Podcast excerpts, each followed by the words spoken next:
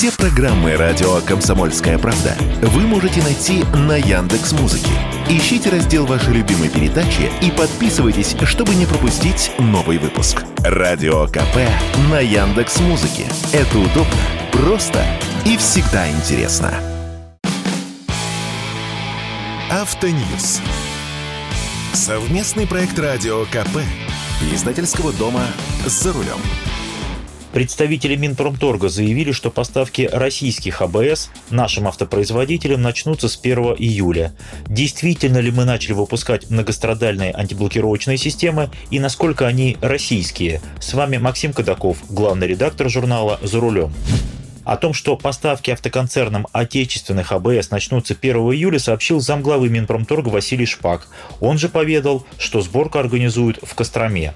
Сборку действительно организовали на Костромском заводе «Пегас», который входит в структуру компании «Ителма». Там поставили автоматизированную линию сборки АБС и даже набрали под это новых сотрудников. Но в основе своей наша АБС – это все-таки китайская система. К слову, сегодня, 9 июня, дилеры АвтоВАЗа начинают продажи новой Весты NG тольяттинской сборки, о которой я подробно рассказывал на радио «Комсомольская правда». АБС для Весты – штатное оснащение для всех машин. И если вы откроете капот, то увидите блок АБС с надписью по латыни «Лада Пегас Кессенс», то есть оригинально это китайская АБС фирмы Кессенс. Василий Шпак сказал, что в России удалось импортозаместить некоторые комплектующие, электронные блоки управления, жгутовую продукцию и частично датчики. Но какие конкретные именно блоки и на чьей элементной базе – молчок. Если эти блоки еще и на наших процессорах, вообще прекрасно.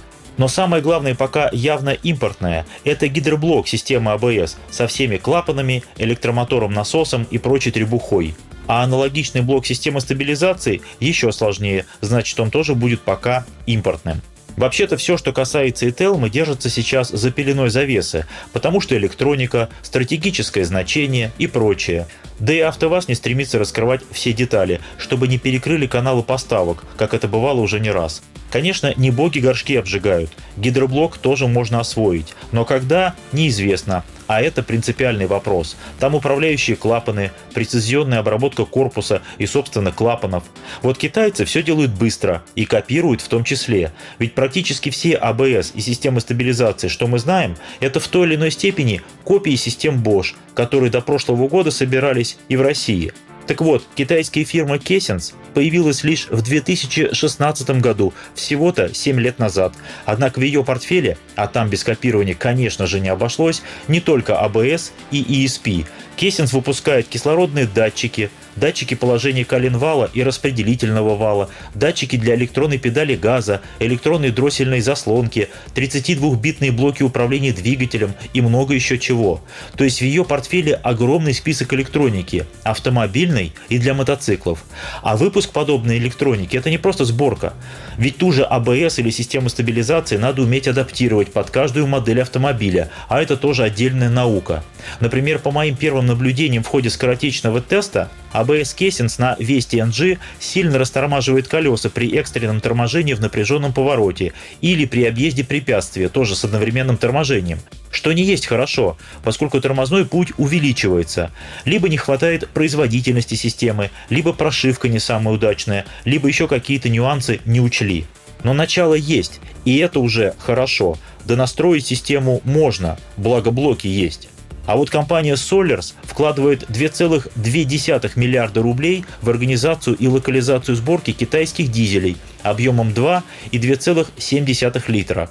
Solers будет использовать мощности моторного завода, которые остались после ухода Форда. Производство будет организовано там же, в Елабуге, где сейчас выпускают фургончики «Атлант». Дизели эти довольно простые и по идее надежные. Чугунный блок и чугунная головка цилиндров, цепной привод ГРМ. Двухлитровыми дизелями будут оснащать и автомобили УАЗ. Им хорошего мотора давно не хватает. Кстати, этот проект предусматривает кооперации с другими автопроизводителями и поставщиками ради унификации по компонентной базе и загрузки российских мощностей по литью и мехобработке. Планируется закупить новое оборудование для цеха сборки двигателей, участка стендовых испытаний, линии механической обработки головок блока цилиндров, производство количественного вала. В общем, планов много. И говорят о локализации базовых деталей и всех ключевых технологических операций. К сожалению, точного списка этих базовых базовых деталей пока нет, но хотя бы движение в правильном направлении уже есть. С вами был Максим Кадаков, главный редактор журнала «За рулем». Не унывайте, еще поездим. Автоньюз. Совместный проект радио КП. Издательского дома «За рулем».